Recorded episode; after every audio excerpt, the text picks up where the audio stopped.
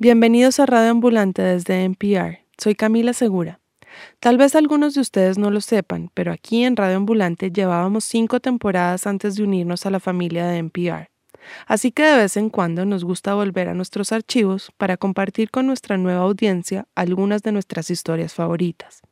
Entonces hoy empezamos en Lima, Perú, con una historia de nuestro productor ejecutivo Daniel Alarcón. Aquí Daniel. La mamá de José Carlos Agüero se llama Silvia, Silvia Solórzano. Mi mamá era chiquita, me diría un metro cincuenta y tantos, no sé, cincuenta y dos. Le decían la flaca. Tenía el cabello negro, largo. O sea, hacía una cola. Una mujer súper simple para vestirse, arreglarse. No se arreglaba en realidad, ¿no? Muy, una mujer muy liberada. De un carácter fuerte, pero también increíblemente vital. Silvia creció en Lima, Perú. Su mamá, es decir, la abuela de José Carlos, era costurera. Los tíos de Silvia cantaban música criolla en diferentes bares de la capital. Y a Silvia le gustaba la música, desde niña. José Carlos se acuerda que su mamá cantaba de todo, constantemente. Baladas, boleros, valses, música criolla, guainos, canciones de protesta. Mientras me contaba esto, desde su laptop, José Carlos había puesto a Johnny Pacheco como música de fondo. Mamá, tócate, tócate esta, le decíamos. Y ella cantaba la canción y su repertorio era amplísimo. Su voz era, tal vez no soy el quien para decirlo, pero creo que es de las voces más hermosas que he conocido de contralto. Muy clara, fuerte, proyectada, linda.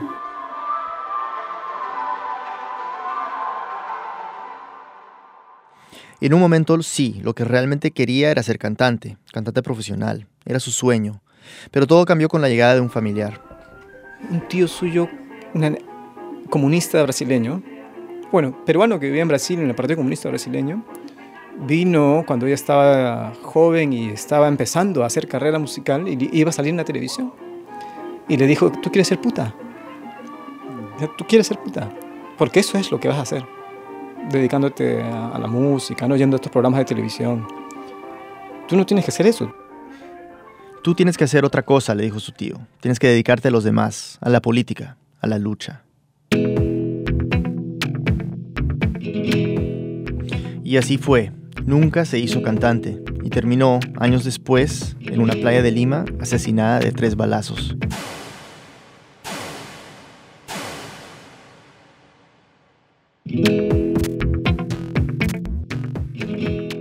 Hoy tenemos la historia de Silvia Solórzano, la historia de una madre y su hijo, de una guerra y una ideología, de un país y una familia que se venía abajo.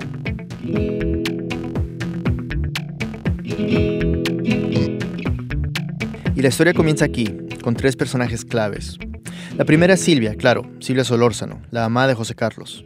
Limeña, un poco hippie. A comienzos de los 70 tenía unos 20 años y estaba estudiando para ser secretaria y sigue el consejo de su tío.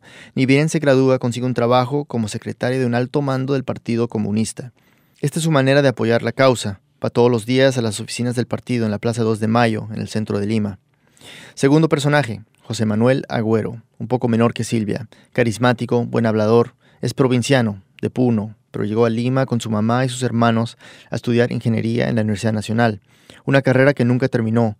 Como muchos de su generación, se metió en la política radical de la época, se volvió dirigente estudiantil y luego obrero en las fábricas de Lima para acercarse a sus compañeros de trabajo y convencerlos de su ideología.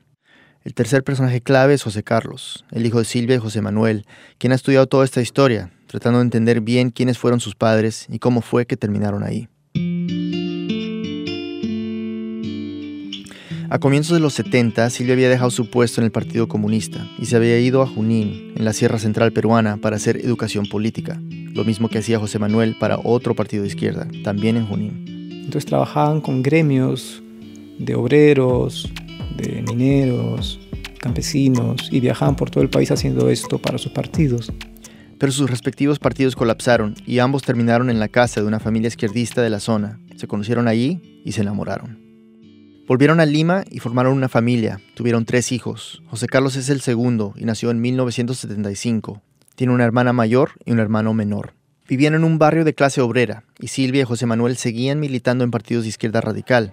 Su casa siempre estaba llena de gente. Gente que entraba, salía a reuniones sindicales, era dirigente sindical, ¿no? Pero ojo, en esa época ellos formaban parte de la izquierda legal. Pero eso estaba a punto de cambiar. Para el 82, cuando José Carlos tenía 7 años, Era obvio que estaban metidos en algo que no era normal, era menos normal que antes. Cambiaban las rutinas, a veces sus padres no llegaban a casa, había secretos. Y José Carlos lo confirmó un día mientras revisaba los bolsillos de la chaqueta de cuero que usaba su papá. Siempre encontraba volantes políticos, y aunque no leía muy bien, José Carlos sabía identificar algunas letras. Un día le dijo a su viejo, Tú eres del PPC, le dije. De tanto confundir de las siglas.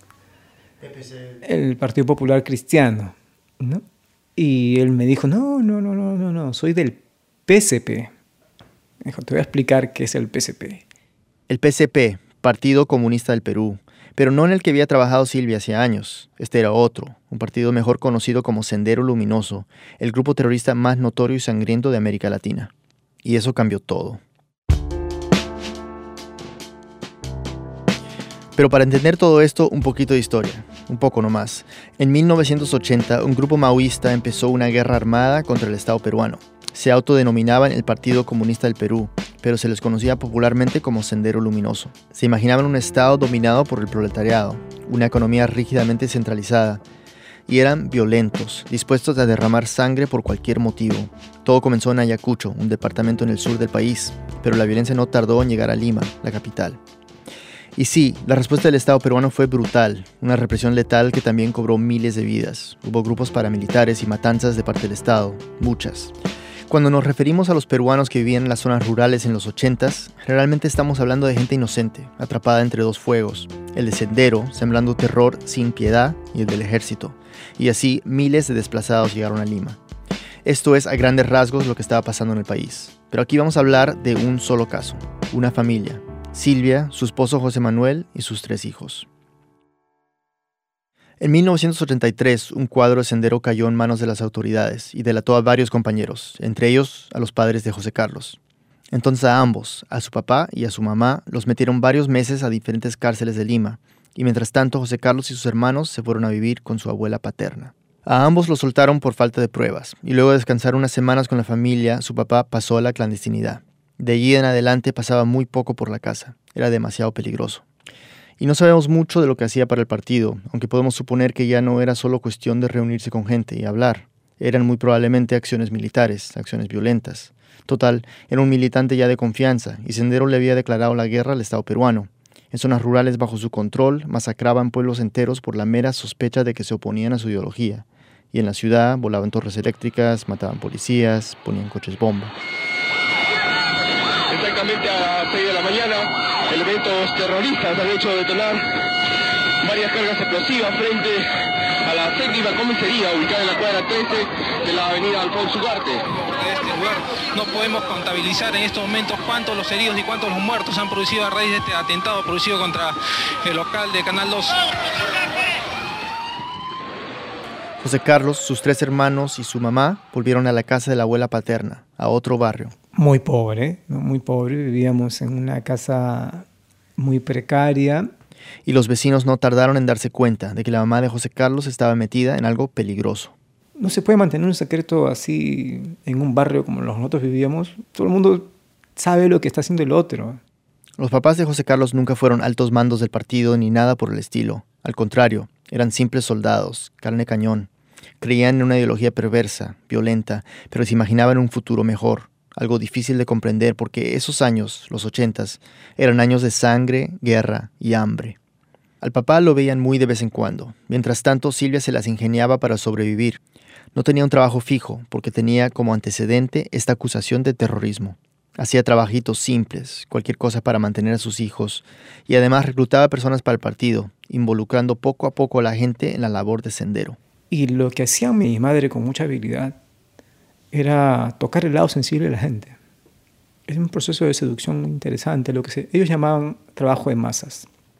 Y a José Carlos le parecía incomodísimo. Silvia identificaba a gente que podría servirle al partido y le pedía cositas, pequeños favores. Guárdame esto, si me regalas tal cosita, si, si le das de comer a tal persona, cosas pequeñas, ¿no? Y la idea era que esas cosas pequeñas llevarían a otras más grandes, más comprometedoras nunca me gustó, nunca me gustó, yo lo veía, o sea, estaba con ella y veía y me, me daba pena básicamente la gente. Pena porque intuía, incluso siendo niño, que iban a terminar mal, que su mamá los estaba metiendo en algo muy oscuro.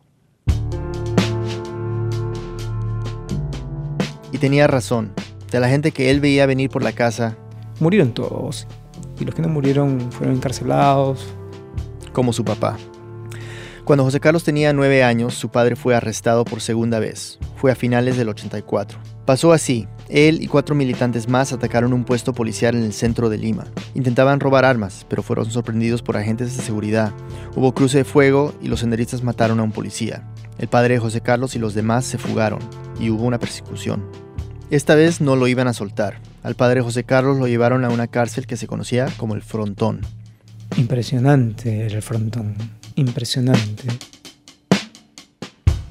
Estos recuerdos son bastante nítidos para José Carlos. Era una isla penal. Para llegar, Tomábamos una lancha en el muelle de Ársena, en el Callao, junto a otro montón de familiares. Llegábamos temprano, hacíamos cola. a veces iban con su mamá, otras veces iban solo José Carlos y sus hermanos, y esas veces se hacían pasar por los hijos de otros adultos, pues los menores de edad no podían entrar solos al frontón. La gente iba cantando. Los familiares iban cantando eh, música de Sendero. Sendero adaptaba canciones populares y le cambiaba la letra y las volvía revolucionarias, entre comillas. Los reos de la isla también recibían a sus visitas cantando. Sendero se había apoderado de la isla. Era, es, una isla rocosa y seca, polvorienta y desolada. Por muchos meses del año está envuelta en neblina. Pero a pesar de lo inhóspito, para finales del 85, los senderistas, incluyendo el papá de José Carlos, habían hecho de esa prisión su casa. Entonces, la isla como es de piedras, lo que hicieron fue convertirla como un, un lugar hermoso. Con el permiso y la complicidad de las autoridades, por supuesto. Una de las primeras cosas que lograron fue Que no le cerraran la reja del pabellón. Luego habían logrado que el, el torreón, había un torreón de vigilancia, quedara libre, que ya no hubiera más vigilancia. Luego les habían, habían ganado acceso a la playa y finalmente lograron todo. Por la noche dejaban que los guardias pasaran para cerrar la puerta del pabellón, pero aparte de este gesto, dentro de la isla estaban libres. Decoraron las paredes con murales y crearon ambientes agradables para que los niños pudieran pasar un lindo día con sus padres. La última vez que José Carlos vio a su viejo, él le advirtió que algo iba a pasar. Era junio de 1986. Nos dijo mi papá, nos dijo que estuviéramos eh, pendientes, que no nos preocupáramos y nos despedimos en la práctica también. O sea, no solo nosotros, todos los presos se despidieron de sus familiares. Todos, mi, mi hermana, mi hermano, éramos como niños viejos siempre. Estábamos gente muy enterada eh, y sabíamos que iba a pasar algo. El 18 de junio, los reos senderistas de tres cárceles de Lima, incluyendo el Frontón, se amotinaron, tomando como rehenes a algunos guardias y a tres periodistas. Horas después, el Estado contraatacó, retomando a la fuerza el control de los penales. El gobierno cumplirá con restaurar el orden nacional perturbado. Y en el frontón, la Marina peruana y la Guardia Republicana atacó. Después de unas horas, los senderistas se rindieron y según el informe de la Comisión de la Verdad y Reconciliación, más de 200 internos acusados o sentenciados por terrorismo fueron muertos de manera extrajudicial por agentes del Estado. Entre ellos, el padre de José Carlos.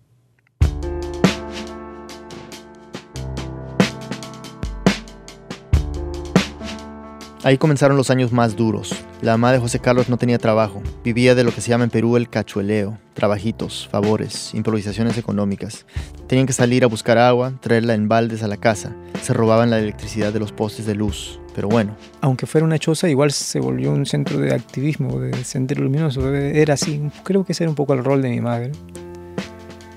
Y llegaba muchísima gente a dormir, a comer, a, a lo mismo de siempre. Pero para José Carlos y sus hermanos, no todos los que llegaban de visita eran bienvenidos de la misma manera. A algunos los querían más que a otros. O sea, con algunos se hicieron más amigos que con otros. Se acuerda bien de uno en particular. Casi todos eran, como te digo, jóvenes, jóvenes. Pero él, no sé, me parecía entonces mayor, ¿no? Pero yo me imagino que tendría pues, 30, ¿no? Y era diferente, porque era muy amable, o sea, muy, muy tierno, más tímido, cariñoso. En 1988, Silvia consiguió un trabajo, vendiendo lapiceros y cartulinas en un puesto en la Universidad de San Marcos, y parecía que las cosas iban a mejorar.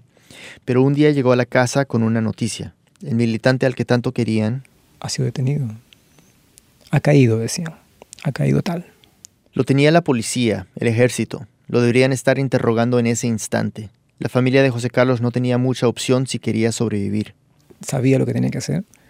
Fue levantar nuestros pocos bártulos que teníamos, que lo bueno es que no eran muchos, y, e irnos de la choza. Cerrar y largarnos. ¿Por qué? Pues por razones bastante claras. Lo que le hacían a la gente, lo que le hacían a la gente era torturarla. Y la mamá de José Carlos, viuda de un senderista muerto en el frontón, no podía quedarse quieta a ver qué pasaba, esperar a ver si su compañero era capaz de resistir o no a la tortura. Tenía tres hijos. Y nosotros no fuimos. No fuimos. Una pausa y volvemos. Este podcast de NPR y el siguiente mensaje son patrocinados por Squarespace. Un sueño es tan solo una gran idea que todavía no tiene una página web. Personaliza la apariencia y navegación de tu página, así como la forma para vender tus productos y mucho más con un par de clics. Ingresa a squarespace.com y haz una prueba gratuita. Y cuando estés listo para lanzar tu página, usa el código radio para ahorrarte 10% en la compra de tu primer sitio web o dominio. El futuro está llegando. Hazlo brillar con Squarespace. ¿Por qué usar tenis rojos te hace parecer más influyente? ¿Qué le pasa a la relación con tus vecinos cuando vives cerca a un parque? ¿Es posible usar un método de entrenamiento para perros para entrenar médicos? Las respuestas a estas y otras preguntas en Hidden Brain, un podcast en inglés de NPR. ¿Qué pasa cuando una familia decide adoptar a un hijo de una raza diferente? Esta semana en Code Switch, hijos adoptivos hablan por sí mismos. Bienvenidos de vuelta a Radio Ambulante, soy Camila Segura. Antes de la pausa, Daniel nos estaba contando cómo Silvia y sus hijos abandonaron su casa después de que un compañero fue capturado por la policía. La casa servía como refugio del Sendero Luminoso, entonces no esperaron a saber si el muchacho daría información sobre ellos. Mantuvieron un perfil bajo. No volvieron a la casa sino hasta un par de semanas después.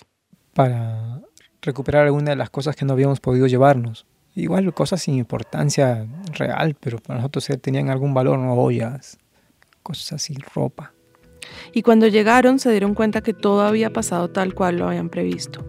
Que sí, que la policía había ido a la casa y que había revolcado todo y habían interrogado a todos los vecinos. En ese momento lo que se produce es un robo, pues, básicamente. O roba a la policía o roban los que están por ahí. Y esta es la parte interesante. Los vecinos, bueno, nuestros vecinos de años, gente la cual con la cual habíamos convivido mucho tiempo, habían tomado diferentes actitudes respecto al, al hecho. Daniel nos sigue contando. A pesar de que todos eran pobres, había estratos. El que tenía casa de tablas era diferente al que vivía en casa de esteras, y esas diferencias se manifestaron de la manera más inesperada. Lo que a mí después me dejó pensando por toda la vida es lo que hizo la vecina del costadito. La vecina era una de esas personas que no se sabe bien de qué vive. No tenía trabajo, pero tenía dos bebés, estaba llena de problemas. Muchas veces la mamá de José Carlos había ayudado a esta señora, con comida, con dinero, y sin embargo... Nos contaron los vecinos que nos fueron a recibir ese día que ella fue de las que nos acusó con más saña, diciendo, esa era la, la lideresa, ¿no? Lideresa es, es terrorista, es mala, que no sé qué. Pero lo decía con rabia, ¿no? Y hay que tener claro que este no es el tipo de barrio ni el tipo de país donde la gente suele ayudar a la policía, y menos con entusiasmo. Esa rabia para José Carlos tiene una explicación muy clara. El pobre no es tonto, simplemente es pobre. Entonces sabes que no tienes y sabes que posiblemente tampoco que, que eres poca cosa. Y que quizá nunca salgas de eso y tus hijos tampoco. Yo creo que ella sintió en ese momento cuando la policía llegó que podía haber alguien más abajo que ella en esta escala de miserias, digamos. Por fin, alguien más abajo que ella, peor que todos. Alguien que no solamente era miserable y pobre, sino apestado, ¿no?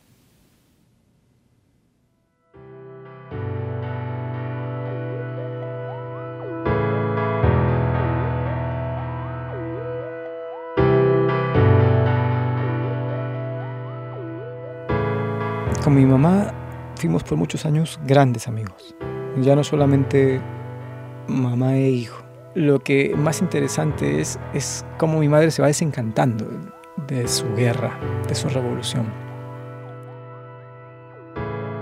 Para comienzos de los 90, José Carlos ya era adolescente y se daba cuenta de que algo había cambiado, como si su mamá estuviera cansada. Para estas alturas, José Carlos y sus hermanos habían dejado de creer. Como habíamos creído infantilmente en la revolución. Al contrario, ya en ese momento éramos totalmente enemigos del partido y la queríamos sacar. Como fuera, odiaban el partido, lo odiaban por su violencia y su hipocresía. Unos argumentos que son obvios para los miles de peruanos que habían vivido aterrorizados por Sendero. Pero si uno creció en ese ambiente, es más difícil reconocer el partido por lo que era.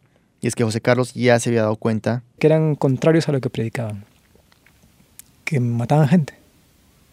Mataban gente inocente. Y él y sus hermanos empezaron a usar cualquier recurso para convencer a su mamá de que se saliera. Eh, el chantaje emocional, la pataleta, la pelea, el argumento filosófico, el argumento político, todo utilizamos para sacarla. Pero nada funcionó. No entiendo a mi mamá. Realmente no, no, no entiendo su conducta de esos años, de, de ese año, de ese año final. Del 92. Del 92, no lo entiendo. Según José Carlos, para el 92 su mamá ya ni siquiera creía en el partido porque no era tonta, ¿no? Ya se sabía que esa guerra no iba para ningún lado, pero no había marcha atrás. Yo creo que ella era consciente de que hacer lo que estaba haciendo era estar ya jodida. Y lo veía como su destino, el suyo, no el de sus hijos. Por ejemplo, cuando un compañero de ella trató de reclutar a José Carlos, Silvia se puso furiosa y le dijo, Yo me voy a joder en esta guerra. Yo. No tú. Pero es que además para todos estaba claro que tarde o temprano la iban a matar. No nos quedaba duda, o sea, ninguno nos quedaba duda de que le iban a matar. Como mínimo le iban a matar presa, 20 años, ¿no? Pero era muy posible que la mataran, porque, digamos, era para nosotros lógico pensarlo. Y lo sabíamos todos, ese era lo loco, lo sabíamos. Y ella también. Claro que lo sabía. Lo sabía tanto que cuando yo le, le pedíamos que se fuera del país, le pedíamos que se fuera. Y yo se lo pedía cada vez que en el, carro regresábamos a la casa, discutíamos y, ella no, no me hacía mucho caso. Y a pesar de toda la presión de sus hijos, Silvia se quedó en Lima, se quedó en el partido. Hasta hizo un plan para dejar claro qué pasaría con sus hijos en caso de que muriera, cuál hijo se iría con cuál tío, quería que todos terminaran de estudiar, incluso si ella no estaba. me parece lo más increíble del mundo, porque también pudo irse. O sea, las mismas, el mismo tiempo que se tomó en, en, esas precauciones se lo pudo tomar en largarse del país. Y no lo hizo. Y no lo hizo. Y no sé por qué.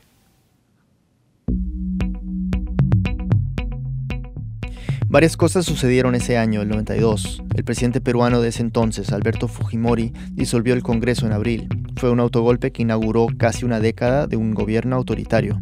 Mientras tanto, la violencia en Lima era una vaina despiadada. Sendero explotó un coche bomba en Miraflores, en la calle Tarata, en medio de un barrio emblemático de la clase alta limeña. Murieron 25 personas. También fue el año en que José Carlos entró a la Universidad Pública, San Marcos. Estaba acostumbrado al lugar, tanto por la tiendita de su mamá como por el ambiente político. La universidad había sido el punto de encuentro para Silvia y José Carlos durante años. A veces ella dormía en otra parte, pero siempre se veían allí. Pero un día de mayo, la mamá de José Carlos no llegó a la casa y tampoco a San Marcos. José Carlos abrió el puesto y poco después apareció alguien, un señor que no conocía. Muy seco, muy parco. Me preguntó, ¿acá trabaja la señora Silvia Solórzano? José Carlos estaba muy preparado para este tipo de conversaciones. Le dijo que sí. Supo inmediatamente que el desconocido que tenía delante era un enviado de sendero. Eh, bueno, ella ha muerto. Muy bien, muchas gracias. Muchas gracias. Eso respondió. Nada más. Los de al lado, los que vendían en las otras tiendas, se acercaron inmediatamente. Parecía que ya todos sabían, todos menos José Carlos. Uno de ellos le dijo que había visto a su mamá en la televisión. Es que José Carlos no tenía tele. Pero había aparecido su imagen, su nombre un poco deformado, eh, el apellido un poco mal, pero ella. Es decir, su cadáver, asesinada de tres balazos. Con un cartel en la playa, ¿no? Un cartel que decía, así mueren los, los soplones, los traidores.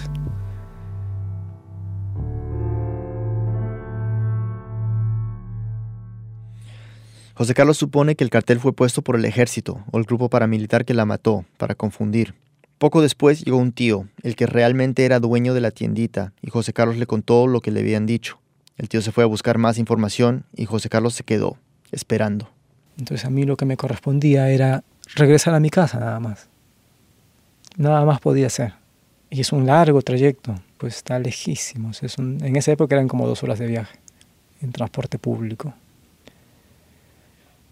Y fui retrasando la llegada porque no quería hablar con mi familia, esa es la verdad. Le esperaba una escena difícil y José Carlos no tenía muchas ganas de enfrentarla. Me senté al fondo del micro y me quité los lentes. Tenía unas gafas todas chuecas, ¿no? Viejas. Lo que sentí cuando me quité los lentes es que de pronto yo me había vuelto invisible. Ver todo borroso no es que el mundo estuviera borroso, es que yo de pronto me había vuelto... estaba al margen estaba en mi lugar solo, digamos, en ese micro. Y luego lo que sentí inmediatamente fue alivio. Pero un alivio físico, físico. O sea, la cosa más concreta del mundo que se pueda sentir.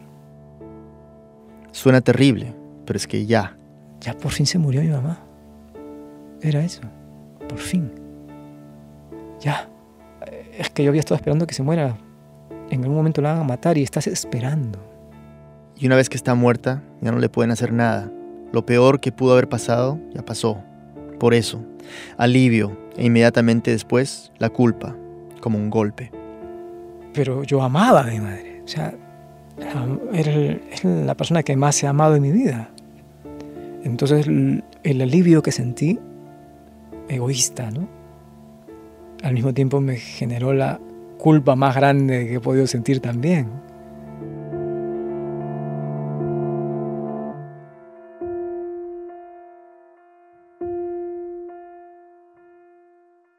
Conversamos largo, José Carlos y yo, y nuestras vidas y experiencias no podrían ser más diferentes, pero entendí que esa culpa la carga siempre, todo el tiempo, aunque no se la merece. yo sé que no tengo culpa, que no pedí la carga ¿no? de ser hijo de senderistas. No, quise sentir alivio por la muerte de mi madre, pero son cosas que sí, sí ocurrieron.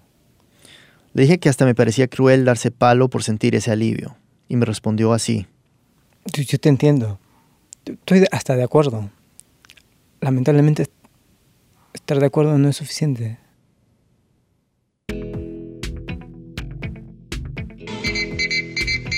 Probablemente la noticia que ustedes van a escuchar enseguida es una de las noticias más esperadas del siglo.